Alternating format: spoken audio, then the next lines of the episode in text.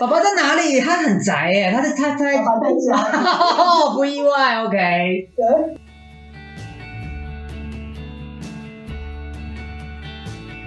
大家好，我们是华人共青职，还有爸妈相谈室，我是阿中师。今天很荣幸邀请到我们的杜律师一起来跟我们录音。然后我们的录音的主题哦，是以儿童为本的家事律师。欢迎我们的杜律师跟我们的听众朋友们打声招呼。Hello，大家好，阿东师好，我是杜真怡律师。曾怡律师您好，哇，你的声音听起来好温柔哦，好像老师哦。啊，谢谢。听起来好像 好像好想让你上一堂数学课，对不对？没有啦，好啦，开玩笑。数学 OK，啦对对，曾怡律师问您的那个呃那个小小的资料，听说您住在高雄嘛，然后也完成我们我们协会的那个华人共青职律师律师三个阶段课程的律师课程，那课程是开在台北哦。那你怎么会想要花这样的时间呢？因为其实律师应该不用花那么多时间吧？哈，你懂我意思吗？时间就是你的金钱呢，你知道你懂吗？你那一趟去台北的话，赚少赚二十万，怎么会想要上这个课啦？对 对对，怎么会有这种？这个初衷是什么？这样子？其实我在当律师之前，我从事了大概有快十四年的法官助理。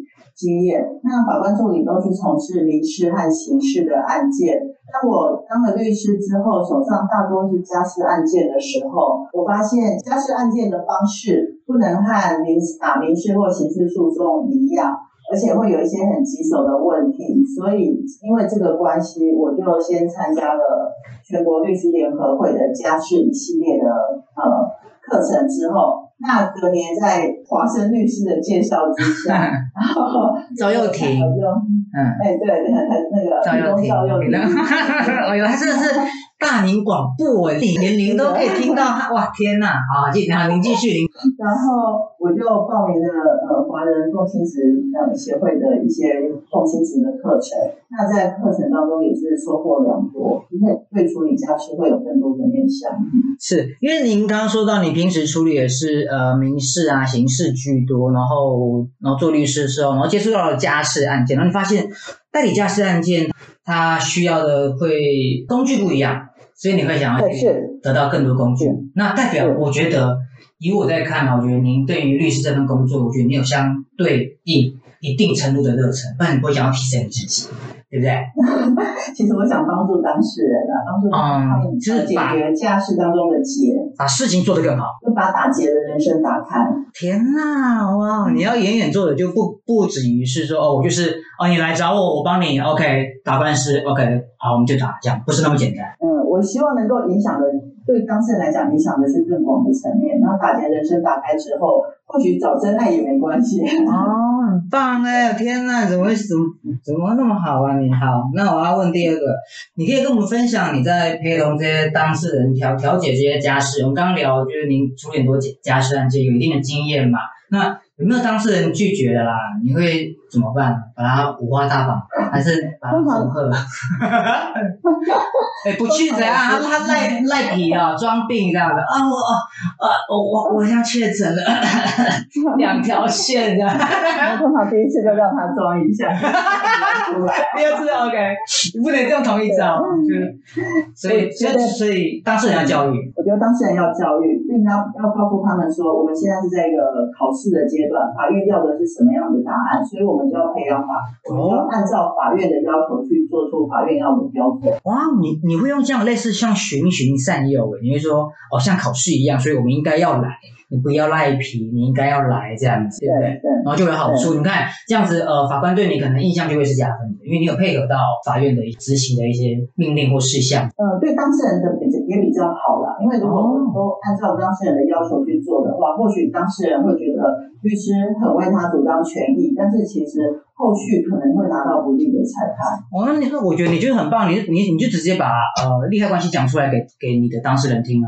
那我觉得当我觉得当事人找到你很幸福哎，因为你不会跟他拐弯抹角，因为你直接跟他讲利害关系啊，你没有跟他你没有跟他讲真，你没有跟他多废话，对不对？在我的角度看来就是这样。我对觉得很多事情，他当然可以赖皮不来啊，他可以赖皮不来啊，对啊，对啊。其实。譬如说会面交往，有时候当事人他真的很不想让对方看小孩，但是我会跟当事人讲说，法院要的是友善父母，那孩子需要的是父母的爱。那我会跟当事人讲说，即使你再怎么不情愿，你也要装装给法院看。那通常装久了，当事人就很习惯这个模式，就会变真的。他们在交接过程就会。也 OK 啦，但是我想人生如戏，戏如人生。你看现在那个现在很有名的那个好莱坞巨星，我们也不要蹭人家热度，反正就是。那两夫妻也是闹闹得沸沸扬扬，也是这样子搞来搞去嘛，对不对？我们在谈这个家事案件，因为呃，家事案件的话可能会掺杂到小孩，那小孩就有父母，那父母的话一定双方都会找律师嘛，那双方都有双方的点，OK，你有你要的东西，我有我要的东西，那这两两个怎么样去取得一个平衡，对不对？你要怎么去帮你的当事人去争取、去说服他？其实其实有一点像赛局理论，就是。你要的东西跟我要的东西可能一样，也可能不一样。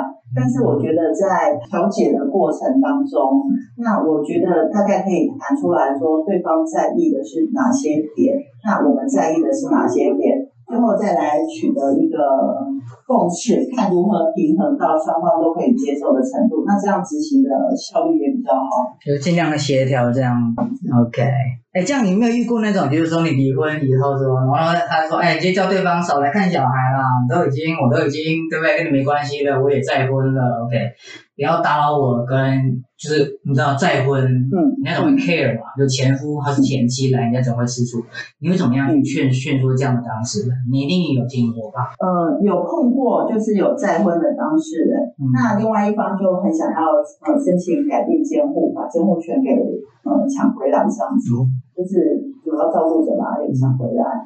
那这种状况，因为我记得我那个当事人是一个男性，那个爸爸说，我不可以再把这个孩子就是让妈妈照顾，这样他。就会失去了另外一个小孩，因为原先的妈妈照顾那个小孩已经不跟爸爸联络了。哦哦哦哦哦。对，那后来那个案件呢，在调解委员的劝说之下，那还有我们就是有分析厉害的是说。目前你真的是一时的，但是对于儿童未来的影响，甚至长大之后他敢不敢交异性朋友，或是他未来的婚姻，那可能都是会种下很大的一些阴影，不好的影响。对，嗯，对。所以后来妈妈以儿童为最佳利益的考量之下，妈妈也愿意让步的。哦，所以这个可以说过协调，那当事人还跟进去，这样还不错哎。如果遇到那些很鲁鲁鲁小小，就很麻烦了。哈哈哈不会，大部分的当事人都听得进去了。如果我以你这样的说法，对，因为你会比较把利害关系讲出来的话，他们就会比较。因为有时候就像你讲的啦，有时候是心结嘛。你觉得你去上的课程也是为了要去帮助可能当事人把我们的心结打开。是人的那个心结，就是有时候那个人气头上的话啊，你可能要去争那个小孩，或者是不争那个小孩，都是一些情绪的问题，去困住你的这样子。而且很重要的是要确保说离婚的父母他们能够继续跟小孩子相处。通常父母有双方这样的共识之下，后后续的东西就很好谈的。哦，能够做到共亲子，对不对？对对，做到这个是很重要的。对起步啦，能够做到基础的共亲子，那后续的部分来谈的话，就会比较好谈。那你可以跟我们分享一个，就是离婚或子女会面，经由于法院协助或调解成功的案例。我分享一个比较特别的，好啊，不是跟爸爸谈，是跟婆婆谈。我可以哦，来啊来啊，这种战场升级的哦。因为通常我们在离婚调解的时候，会希望只有双方当事人在场，不相干的人不给在场。对对对，尤其像疫情。要更是保持这个规定嘛，那婆婆不要站旁边。对，但是那件案件很特别，是因为第一次爸爸爸出来谈的时候，那调解委员有问妈妈说：“你这边的离婚意愿有几分？”妈妈说五分。那我就跟妈妈跟妈妈说：“五分。”等下，等下，等下，等下，满分几分啊？满满分是十分。哦，满分十分，OK。我说五分，妈妈说：“我想，我想五分，五十趴。”对。做模棱两可。原告，OK，他是原告，他其实也没有特别想离婚。哎，对，那因为爸爸比较宅一点，宅男一点，对，那所以我我就建议他们说，不然我们来做婚姻之上好了，就是借由心理咨商师的辅导之下，看这个婚姻能不能继续下去。哦，那那个爸爸就不愿意，爸爸就还是呃觉得说，如果你要跟我生活在一起，你就你就必须要遵守我的原则。哎，然后爸爸不想改变，对，爸爸不想改变不想改变，那就第一次调解就没成，那我们就调了第二次调解。那第二次调解很特别的是，律师带着婆婆来，爸爸没有到场。爸爸在哪里？他很宅耶，他在他他爸爸在家。哦，不意外，OK。对，好，由妈妈代打，可以理解。好，对好，婆婆来了。我觉得啦，家事律师有一个，就必须身段非常的柔软。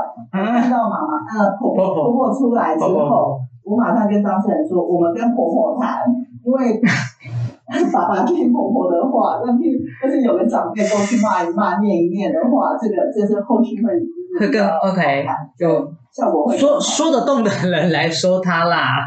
对，然后那个调解很特别哦，是妈妈跟婆婆谈还有两个律师在场，这是我丈夫不在，然后我想协调我的婚姻，我跟我的婆婆协调，我这段婚姻要要怎么走下去，但我丈夫不在，OK，他他在家里等妈妈的消息，OK，对，但是但是后但是结果是好的吧？结果离婚了，不会吧？结果离婚了，天啊！结果有离婚 OK 然后抚养费有，啊，我怎么可以笑？OK，哦，你哦哦哦，有拿到钱可以笑啦，没有啦，对。哦，有拿到钱可以啦后。后面交往也谈的，就是也我们就是有分阶段的会面交往，在，嗯就是不是用法院的公案，是用分阶段的会面交往，在就是把它做成笔录。